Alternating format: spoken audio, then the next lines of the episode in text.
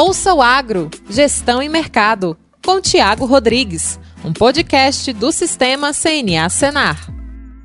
Olá, seja bem-vindo a mais um episódio do podcast Ouça o Agro, Gestão e Mercado, seu podcast sobre mercados agropecuários e gestão de preços e custos no meio rural. No episódio de hoje, a gente vai debater a declaração do ITR 2022, que o produtor precisa ficar atento nesse momento.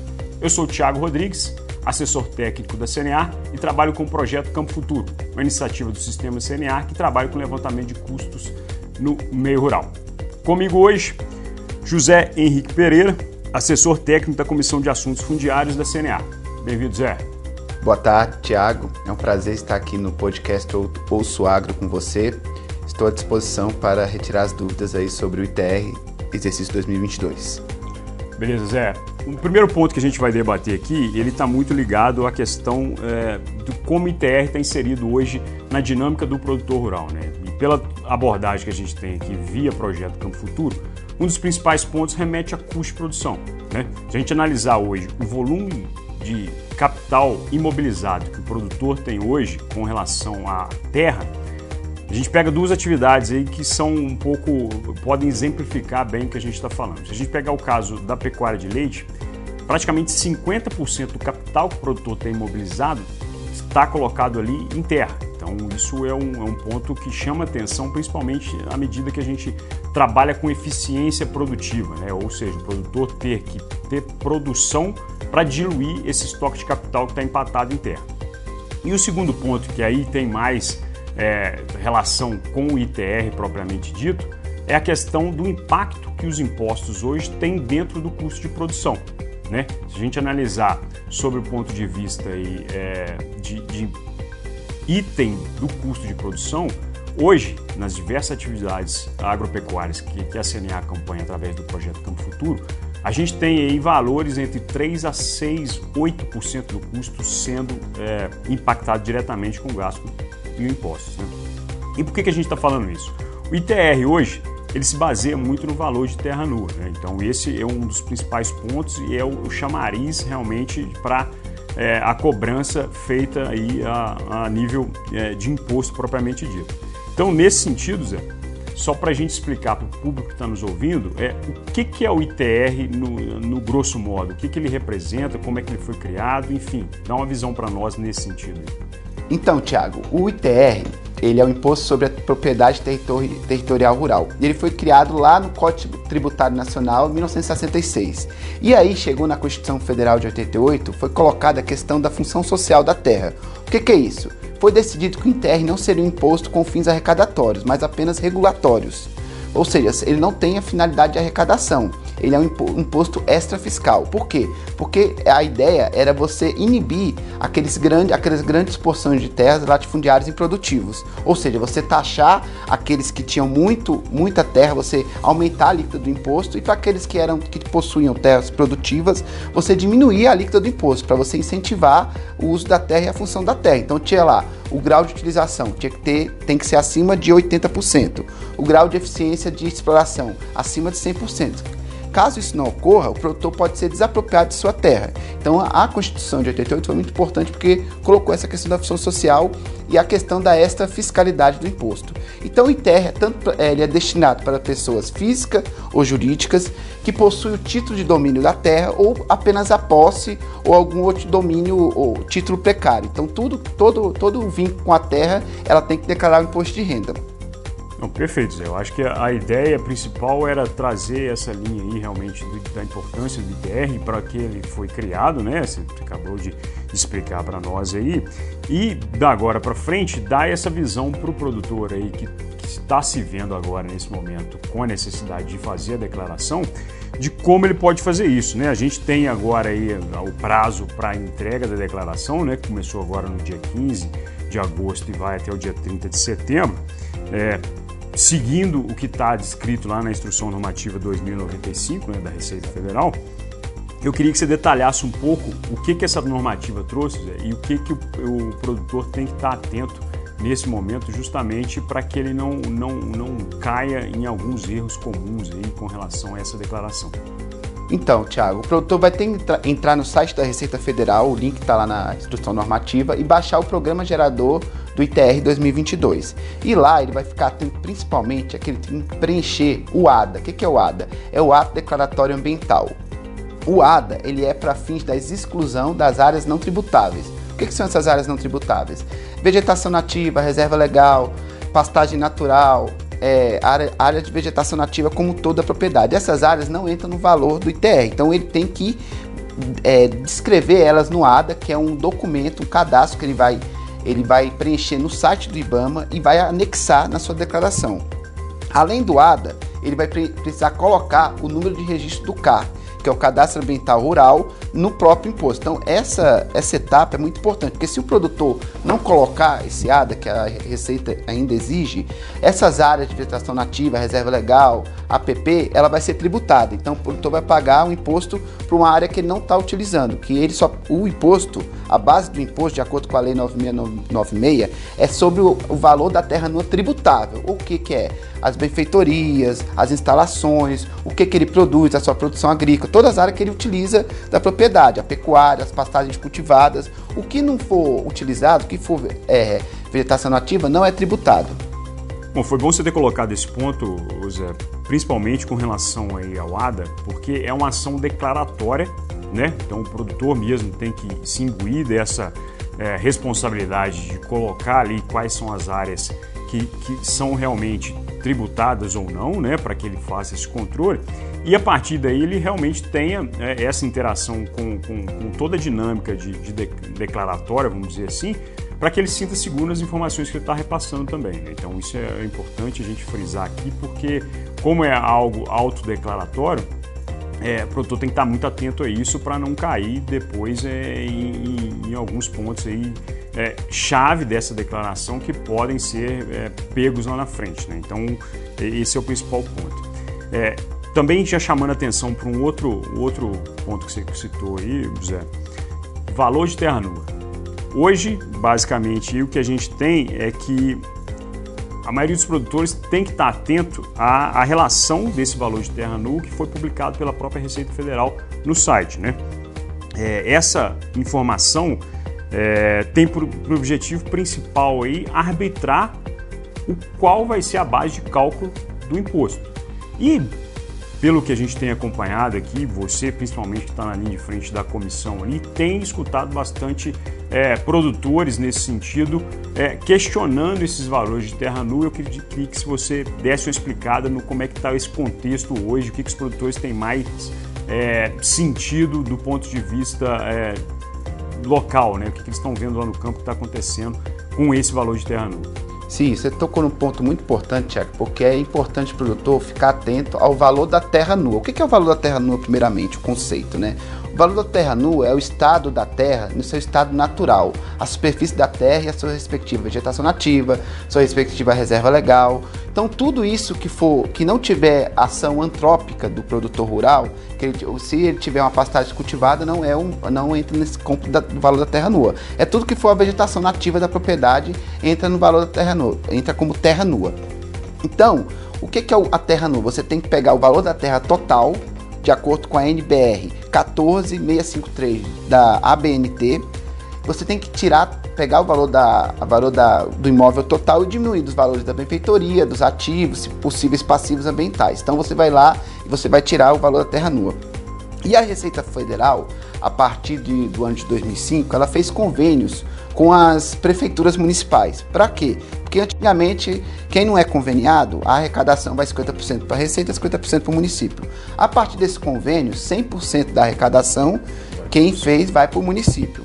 Então, os municípios começaram, eles têm que lançar até o último dia útil de abril os valores de terra nua no CIPIT, que é o Sistema de Preços de Terras da Receita Federal. E esse sistema vai basear o valor de terra nua do município. Baseado em quê? De acordo com a Instrução Normativa 1877 da Receita. A dimensão do imóvel, a sua aptidão agrícola e onde, onde ele está localizado. Então tem que levar em consideração esses fatores. Então a Receita lança lá, o lança lá, o município tem que lançar lá o valor do, do VTN no CIPIT. Então, o que, que a gente fez? A gente faz reuniões mostrando que é importante esse acompanhamento desse valor, por parte dos sindicatos rurais, por parte das federações. Por quê? Porque é importante rever se tiver um valor supervalorizado antes desse lançamento, antes de abril, o município alterar. Porque se o produtor se já tem um lançamento, depois é difícil o produtor mudar esse valor de terra nua. Então a gente pede o quê? Produtor fica atento. A gente aqui, a CNA, fez um modelo de carta de denúncia para o produtor rural, é, é, o produtor rural, junto ao sindicato, à federação, enviar para a delegacia da Receita Federal, se tiver um valor, se ele perceber que tem um valor supervalorizado. Então, assim, é importante o produtor acompanhar, porque assim, a ideia, Thiago, é que o produtor pague o valor real, o valor da terra nua real. Só que muitas vezes o que, o que eles fazem é o valor da, do imóvel todo, como um todo. Eles não conseguem retirar, né, não fazem o valor correto, a metodologia correta, como diz a NBR, que é retirar as benfeitorias, as, as culturas perenes, as, as culturas temporárias, tem, tudo isso tem que retirar do corpo do valor terra nua. Então eles fazem lá todo, eles colocam como valor de mercado, como se você fosse comprar a fazenda, o que está errado.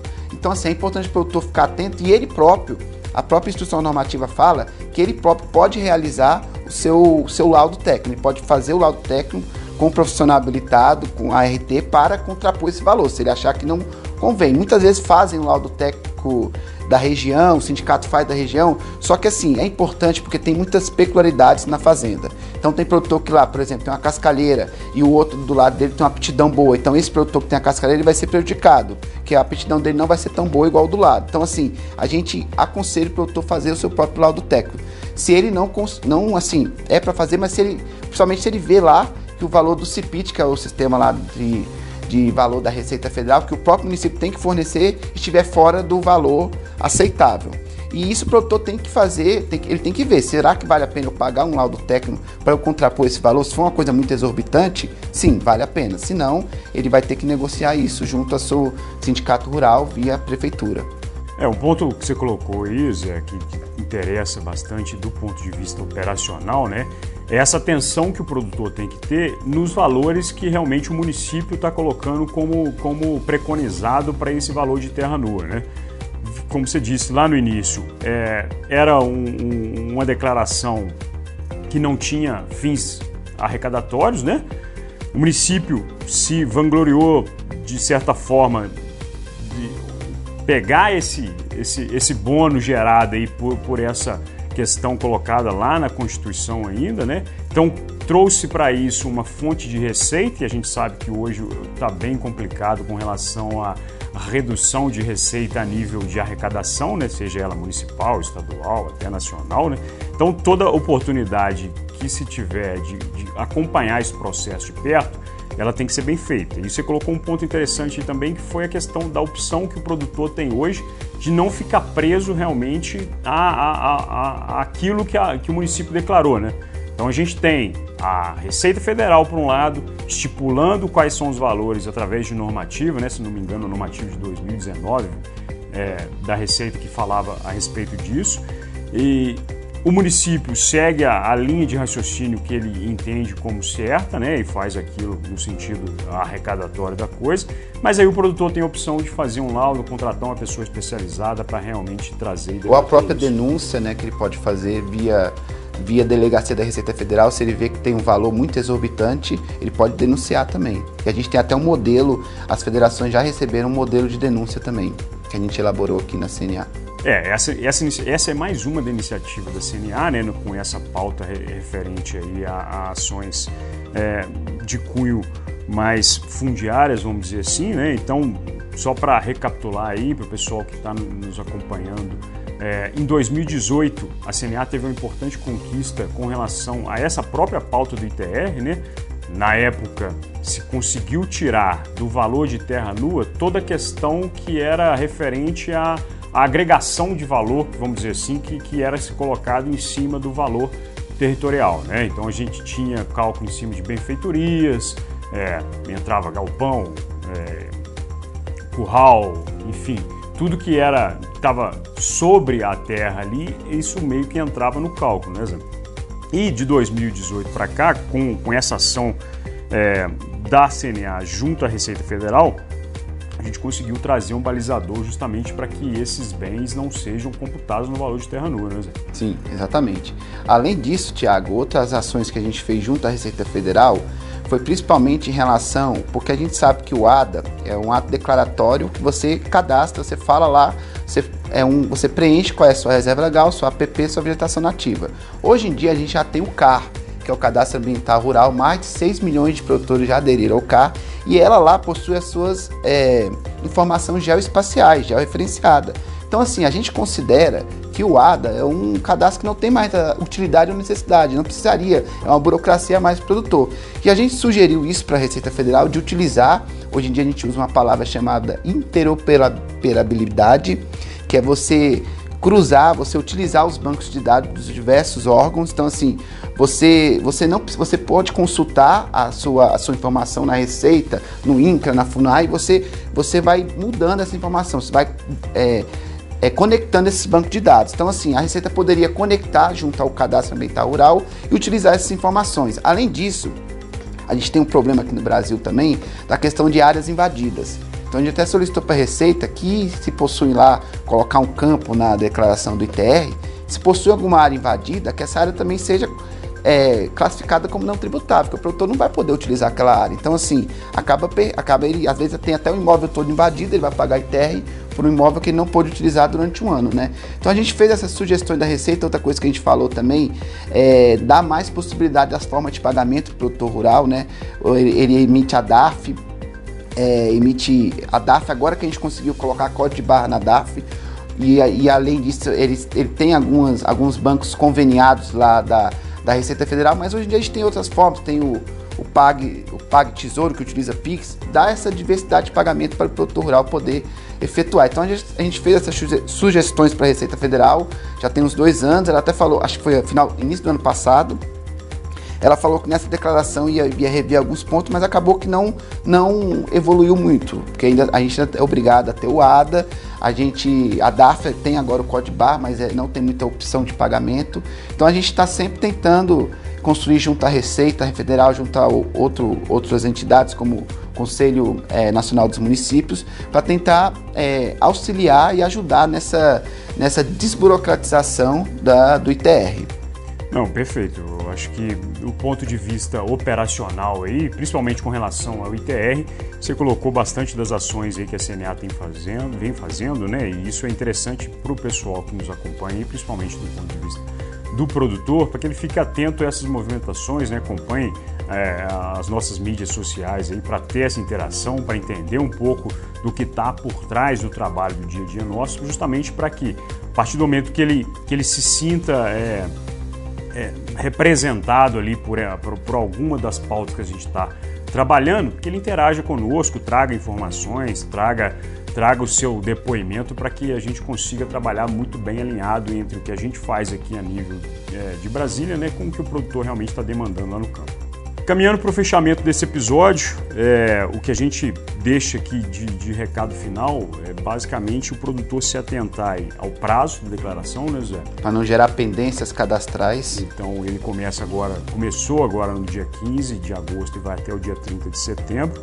Esse procedimento é um procedimento obrigatório para o pro proprietário de terra, para o titular de titular domínio, de, de poceiro. Então, assim, não precisa ter o tipo definitivo, qualquer tipo de, de posse precária, ele tem que declarar o ITR.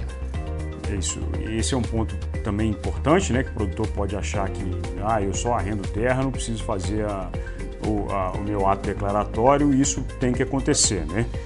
É, a declaração é feita de forma online, né? A gente tem aí por intermédio do programa do ITR 2022 no site da Receita Federal todas as informações aí e orientações para que o produtor faça essa essa, essa declaração, né, com base no que foi publicado na Instrução Normativa 2095 desse ano, né? E aí, com base nisso tudo, o produtor se atentar para não perder os prazos, seguir o que está no site, para que no final ah, dê tudo certo. Só, só mais uma coisa, Tiago, que eu esqueci de falar, que é mais uma ação do sistema CNA. A gente todo ano, junto com o núcleo econômico da CNA, a gente faz um estudo comparando o sistema de preço de terra do ano anterior com o desse ano para ver onde houve aumento, porque a gente percebeu que em alguns casos aumentou mais de 600% o valor de terra nua de um ano para outro em determinado município. Então, assim, um completo absurdo. Então, a gente sempre faz esse comparativo, além do com do ano anterior, com o valor de terra de mercado. A gente pega uma instituição que faz esse levantamento de terra e faz o comparativo. Porque se o valor de VTN der igual ou superior, tem alguma coisa errada, é o valor de, de terra de mercado. Que o VTN tem que dar bem inferior. Que o VTN, como a gente falou, é só, ele só vai levar como, como base as, a área de vegetação nativa. Não usa, não, não inclui as benfeitorias, as, as, as pastagens cultivadas, as culturas temporárias ou as culturas permanentes. É só a vegetação nativa. Então a gente sempre faz esse estudo comparativo e envia para as federações. Então, produtor, hein, o produtor, o sindicato rural, entre em contato com a sua federação. Esse ano deve estar saindo o estudo agora, se não sair essa semana, semana que vem. E a gente está sempre disponível também, se o produtor também quiser esse modelo aí de carta denúncia para VTN supervalorizada, a gente também pode enviar também. E isso é importante para o produtor fazer esse, esse comparativo para ver como é que se meu município aumentou, por que, que teve esse aumento tão grande do, do valor de terra nua do seu município. Não, perfeito. Com esse último comentário que o Zé fez, fez aqui, a gente caminha para o encerramento desse podcast. Obrigado a todos aqueles que nos acompanham. Obrigado, Zé Henrique, pela parceria. Obrigado, Tiago. Foi um prazer ter participado aqui do Ouço, Ouço Agro. Esse foi mais um episódio do podcast Ouço Agro. Até o próximo e um abraço. Ouça o Agro, Gestão e Mercado, com Tiago Rodrigues, um podcast do Sistema CNA Senar.